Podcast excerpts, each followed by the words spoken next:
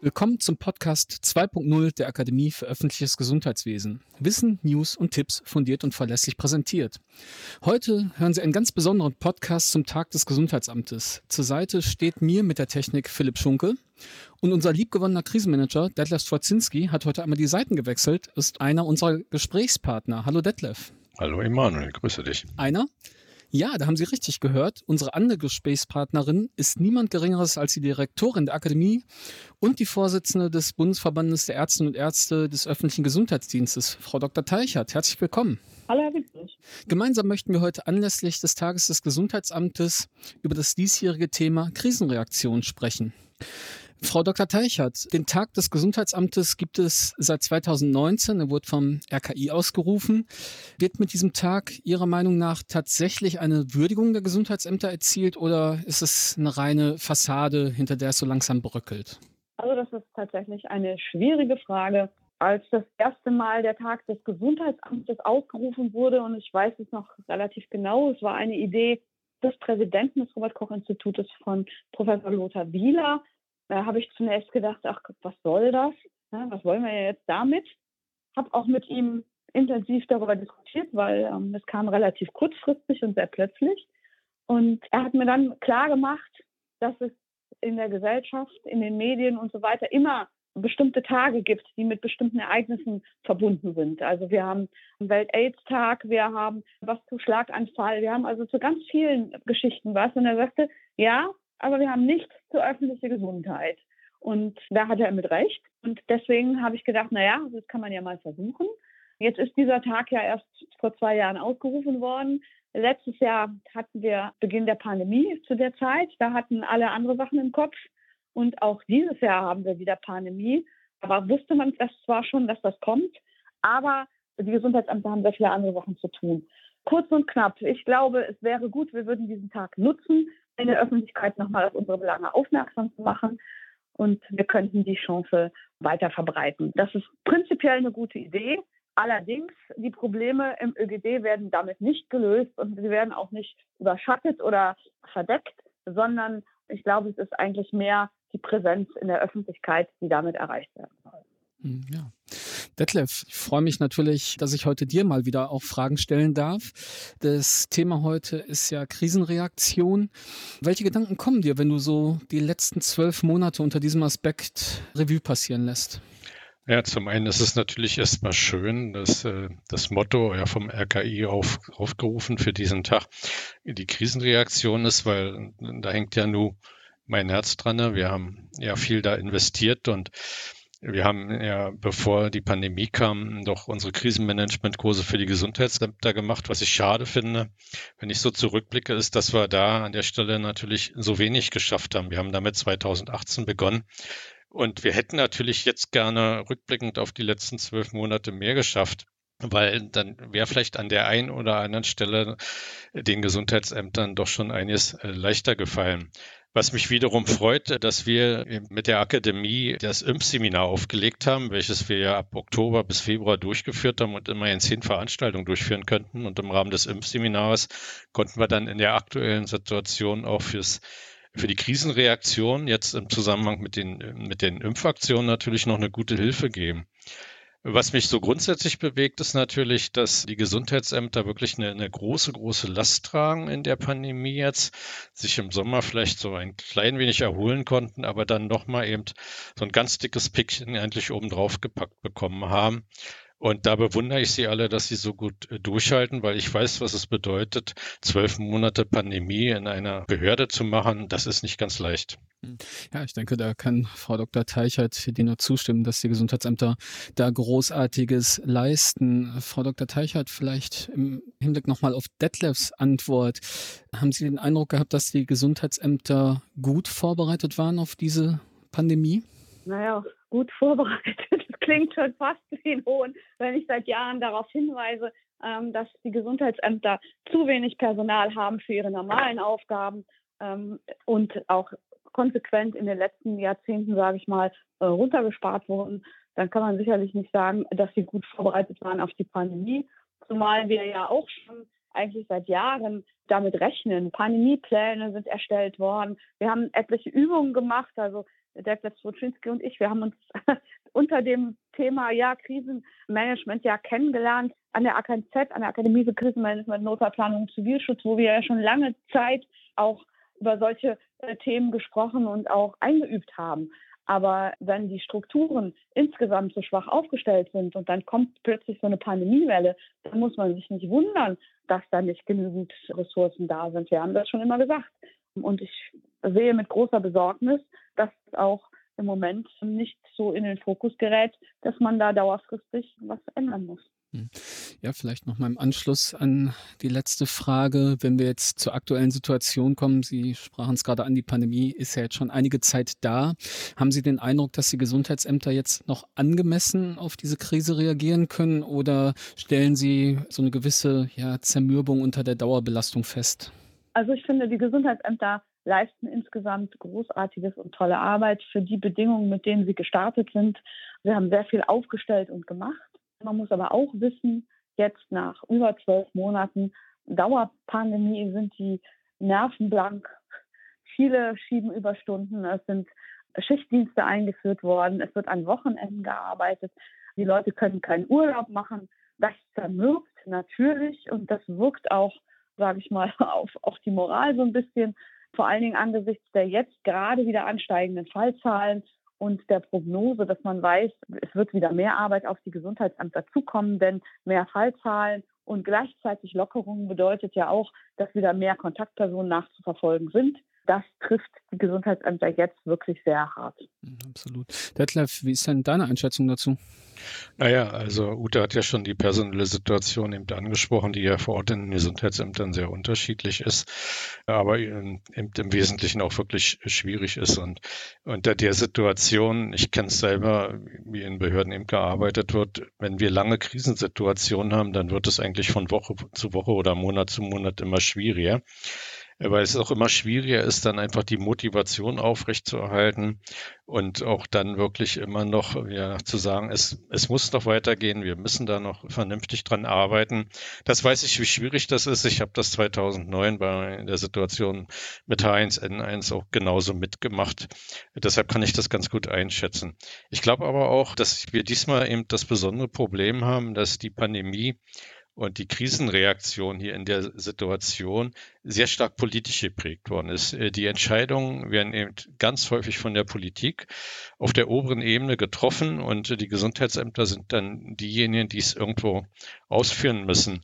Und für mich ist immer noch so eine Fehlentscheidung eigentlich wirklich gewesen, das Reisen eben im Frühsommer komplett freizugeben und nicht darüber nachzudenken und sich dann eben auch mit den Gesundheitsämtern abzustimmen, was passiert denn eigentlich, wenn denn die Reisenden wiederkommen. Und das ist eigentlich das Problem, dass ich mir wünschte, dass da eben mehr zusammengearbeitet wird, mehr zusammen gedacht wird. Was passiert denn da eigentlich? Und insgesamt zum ÖGD vielleicht nochmal, hm, ich denke, man muss auch an der Außendarstellung weiter arbeiten. Wir haben das ja auch mit dieser Podcast-Serie immer so ein bisschen probiert. Wir müssen den ÖGD nach außen auch darstellen, was er denn wirklich tut. Und damit das eben gelingt, muss sich vielleicht der ÖGD auch Verbündete suchen im Bereich Katastrophenschutz oder Hilfsorganisationen, wo wir jetzt hier in Berlin die Impfstättenaktion gemeinsam organisieren. Vielleicht kann er dann auch stärker nach außen auftreten und sich gegenüber der Politik auch zeigen, wenn er sich einfach Verbündete sucht. Hm, absolut. Jetzt waren wir gerade bei der Politik, da vielleicht nochmal Frau Dr. Teicher zu. Man hat den Eindruck, dass, so wie Stetlef eigentlich sagt, die Entscheidungen nicht mehr rein fachlich medizinisch getroffen werden, sondern ja eher politisch. Würden Sie da zustimmen oder haben Sie da eine andere Meinung zu? Das ist natürlich ein sehr, dünnes Glatteis, auf dem man sich da bewegt in der Einschätzung es ist tatsächlich so, dass die Entscheidungen, gerade wie es in der Pandemie jetzt weitergeht, fachlich nicht nachvollziehbar sind. Es ist ja kaum noch zu erklären, warum an einer Stelle jemand öffnen darf und der andere schließen darf. Das haben wir aber in der Pandemie ja jetzt schon länger gesehen. Da werden ja nicht in dem Sinne fachliche oder infektiologische Parameter angelegt, sondern es werden politische Entscheidungen getroffen. Also auch abgewägt sozusagen, wer ist wie wichtig, wer hat welche Interessen. Das ist ja sowas, was sich gerade durchsetzt, was sich zwischen den Ländern durchsetzt, was sich aber auch auf den kommunalen Ebenen durchsetzt. Aber das ist nicht jetzt ad hoc so gekommen, sondern ich beobachte das eigentlich schon länger.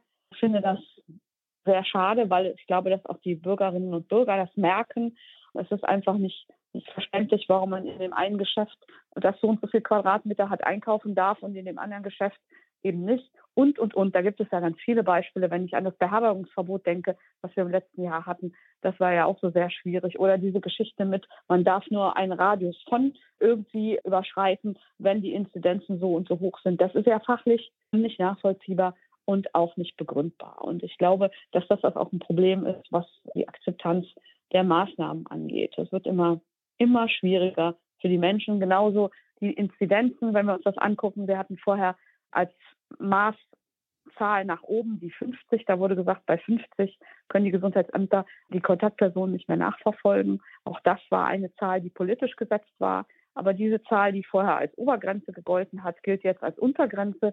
Wir sind jetzt zwischen 50 und 100 bei Lockerungen und die Notbremse 100 wird gerade auf 200 verschoben in einigen Regionen. Also da ist ja von fachlicher Einschätzung nicht mehr sehr viel zu merken und zu spüren. Und ich glaube, das ist das, was echt großen Frust bei allen verursacht.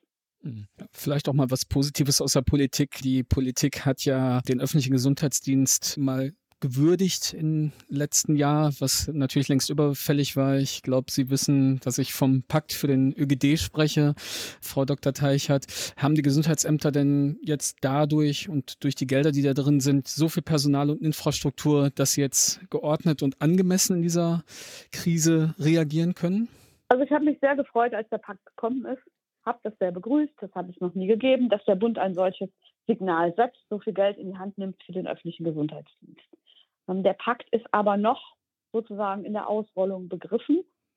Von den ganzen Geldern, die fürs Personal eingesetzt werden, aus dem Pakt ist noch gar nichts bei den Gesundheitsämtern angekommen.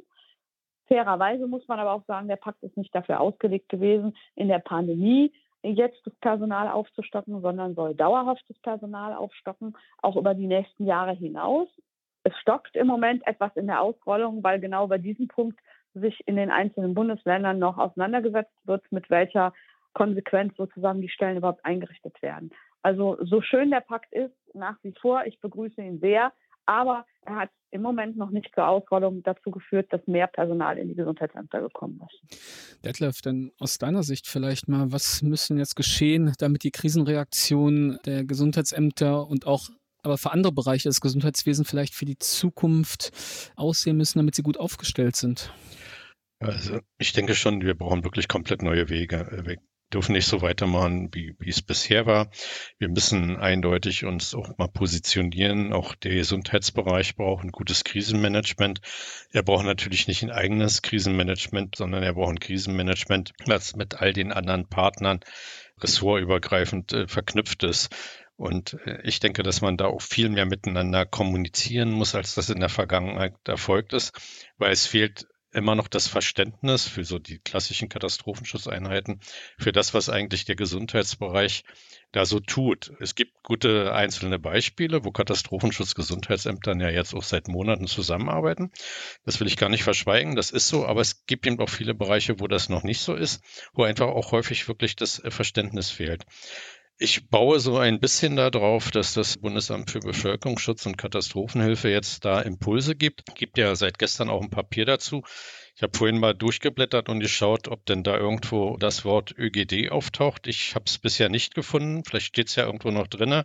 Aber ich denke, auch da, wenn jetzt das Bundesamt für Bevölkerungsschutz jetzt ein neues Konzept macht, dann gehört da unbedingt auch der öffentliche Gesundheitsdienst mit rein, weil denn dort werden die Schnittstellen bedient. Dort redet man miteinander in den Veranstaltungen. Und ich bin ja schon sehr zufrieden, dass wir da jetzt wirklich auch eine gemeinsame Veranstaltung, und zwar nicht nur eine, sondern inzwischen einige schon machen, zwischen äh, dem BBK und, und der Akademie. Das freut mich total. Was mir jetzt noch wichtig ist, weil es auch die Erfahrung aus den letzten Monaten, in denen ich nur den Betrieb der Berlin-Impfstätten hier organisiere, ja für die Berliner Hilfsorganisation, mir ist sehr deutlich geworden, dass wir in den langen Krisen eine absolute Professionalisierung der, der Mitwirkenden brauchen. Hier erlebe ich jetzt was bei den Hilfsorganisationen, aber das muss natürlich auch weitergehen. Ich glaube, wir können da nicht äh, so weitermachen, dass das immer so alles so freiwillig und na, macht man, macht man nicht, sondern es muss ein richtig professionelles Projektmanagement, professionelles Krisenmanagement aufgesetzt werden, dass wir da Erfolg haben. Und ich hoffe, dass die Initiativen, die das BBK da jetzt ergriffen hat, die ja auch die politischen Parteien ergreifen, dann doch Erfolge zeigen. Krisenmanagement muss in Deutschland neu gedacht werden. Also ich möchte das ausdrücklich noch unterstreichen oder vielleicht noch verstärken. Ich bin genau derselben Meinung. Und ich würde gerne noch anfügen, es ist auch super wichtig, dass wir die Kommunikation in den Blick nehmen. Also Krisenmanagement, Katastrophenschutz und öffentliche Gesundheit sprechen zum Teil unterschiedliche Sprachen. Und diese Barrieren müssen wir auch überwinden. Und das schaffen wir wirklich nur, wenn wir im Netzwerk gemeinsam arbeiten und uns professionalisieren, genauso wie Stepnev Switschinski gerade gesagt hat. Kann ich nur unterstreichen. Ja, und vor allen Dingen in Fortbildung, Ute. Deshalb finde ich ja die Zusammenarbeit so toll. Wir müssen in gemeinsame Fortbildung investieren und da kann viel ausgebaut werden. Ich glaube, es sind eben nicht Autos und Fahrzeuge, sondern es ist das Miteinander in Aus- und Fortbildung, was uns den Erfolg bringen wird. Absolut. Die gemeinsame Sprache, ihr habt es gerade angesprochen, ist da natürlich ganz wichtig für, die, für das gemeinsame Verständnis auch, was die verschiedenen Berufsgruppen tun. Und ja, desto mehr wundert es mich, ehrlich gesagt, dass dann der ÖGD in Konzepten so wichtig Aus- und Fortbildung natürlich auch sind für die Basis, dort nicht auftaucht. Aber Frau Teichert, neben dem, dass wir viel mit dem BBK zusammen machen und uns da bemühen, diesen Aspekt voranzutreiben, was wird die Akademie denn jetzt in den nächsten Monaten und vielleicht auch Jahren dazu beisteuern oder beisteuern können, die Gesundheitsämter in der Krisenreaktion zu unterstützen? Also ich glaube, dass die Akademie eine ganz wesentliche Rolle spielt. Wir haben ja gerade schon gesprochen über den Bereich der Fortbildungen. Wir müssen das mit Sicherheit auch nochmal inhaltlich stärker ausrichten. Wir machen ja schon seit einigen Jahren einige Angebote. Detlef Zuczynski hat es gerade erzählt. Wir haben ja vorher schon Krisenmanagement gemacht. Wir haben zum Beispiel ja auch den MBIT-Kurs gemacht mit dem RKI in der Kooperation, wo wir ja auch immer Übungen gemacht haben mit Schutzanzügen und bioterroristische Anschläge überlegt haben und sowas in die Richtung. Und gerade diese Angebote mit den praktischen Anteilen sind eigentlich immer sehr gut auch in der Praxis angekommen. Auch Krisenstäbe, wie funktionieren die Übungen gemeinsam machen. In der Richtung sehe ich auf jeden Fall ein ganz wichtiges Potenzial. Und ich glaube auch, dass wir wirklich für den Bereich auch Präsenz arbeiten müssen. Wir haben ja jetzt sehr viele Angebote auch schon digitalisiert von der Akademie und auf online umgestellt. Aber gerade, ich sag mal, im Bereich Krisenreaktion, Krisenmanagement, glaube ich, es wäre wichtig, auch nochmal Übungen zu machen, wo man was Praktisches und was zum Anfassen macht und dass man das miteinander bringt. Und da wird sicherlich die Akademie punkten, da wir da auch das große Netzwerk, was wir haben und vor allem die verstärkte Zusammenarbeit mit dem BBK, da haben wir eben drüber gesprochen. Wir haben ja mit denen jetzt nochmal einen gemeinsamen Kooperationsvertrag aufgelegt, dass wir da nochmal gemeinsame Veranstaltungen machen wollen. Und vielleicht kann man ja auch noch über zusätzliche Qualifikationen nachdenken im Bereich Krisenmanager, dass man sowas zusätzlich auch als konzeptionelle Weiterbildung macht, damit man also überall, auch in jedem, in jedem Gesundheitsamt eigentlich jemanden sitzen hat, der das entsprechende aktuelle fachliche Know-how hat. Das würde ich mir sehr wünschen. Ja, es hört sich nach einer wirklich guten Überlegung an und ja, ich glaube, wir hoffen alle, dass wir zumindest einen Teil dann mal wieder in Präsenz machen können und ja, ich glaube auch, dass das für die praktischen Aspekte in den Ausbildungen unabdinglich ist, dass wir uns da mal wieder treffen. Bevor wir gleich mit dem Podcast enden und ich mich bei Ihnen bedanke, möchte ich mal was Neues versuchen und würde vorschlagen, Sie dürfen jetzt ein Statement jeder loslassen, wie Sie das Gesundheitsamt oder die Gesundheitsämter zum Tag des Gesundheitsamtes würdigen. Für mich sind die Gesundheitsämter der Dreh- und Angelpunkt in allem, im ganzen Gesundheitswesen. Ich wünsche mir, dass der öffentliche Gesundheitsdienst diese Rolle auch zukünftig deutlich aufgewertet bekommt und ausspielen kann. Und ich glaube, dass wir einen wesentlichen Beitrag zum Gesundheitsschutz der Bevölkerung leisten. Das muss neben dem ambulanten und stationären Versorgungssystem gleichwertig anerkannt und auch finanziert werden. Und das sollten wir am Tage des Gesundheitsamtes auch nochmal sehr deutlich machen und unseren Anspruch darauf klar formulieren. Ja, da will ich gerne fortsetzen. Ich habe ja nur in meinem beruflichen Leben ganz viel mit Gesundheitsämtern zusammengearbeitet, obwohl ich im Ministerium gearbeitet habe. In Berlin ist ja alles irgendwie dann ein bisschen dörflich. Da arbeitet man an der Stelle eng zusammen. Ich habe äh, viele Kurse mit Mitarbeiterinnen und Mitarbeitern von Gesundheitsämtern durchgeführt und ich will einfach mal der Öffentlichkeit sagen, da arbeiten ganz viele tolle Menschen. Das macht ganz, ganz viel Spaß, mit denen zu arbeiten. Da werden ganz viele tolle Aufgaben übernommen, nämlich wirklich Dienst an der Bevölkerung. Und das war mir auch immer beruflich ein wichtiges Thema. Und deshalb vielleicht einfach auch mal die Aufmunterung an all die, die gerade einen Job suchen, die vielleicht auch mal eine neue Orientierung suchen. Es lohnt sich, da sich einfach mal zu bewerben. Da gibt es, denke ich, auch noch viele freie Stellen. Und da kann man einen tollen Job äh, tun. Und deshalb würde ich sagen, ich würde die Arbeit damit ähm, mich einfach mal dazu Aufforderung, einfach mal darüber nachzudenken, die Gesundheitsämter in Deutschland zu unterstützen. Ja, ich glaube, diesen beiden tollen Statements ist nichts hinzuzufügen und mir bleibt da nichts anderes übrig, als mich bei Ihnen zu bedanken, liebe Frau Dr. Teichert, lieber Detlef. Hat mir wieder sehr viel Spaß gemacht und natürlich auch Ihnen, liebe Zuhörerinnen, vielen Dank fürs Zuhören. Machen Sie es gut. Bis demnächst. Tschüss. Und tschüss. Mach's gut, Emanuel. Tschüss, Ute. Ja, tschüss.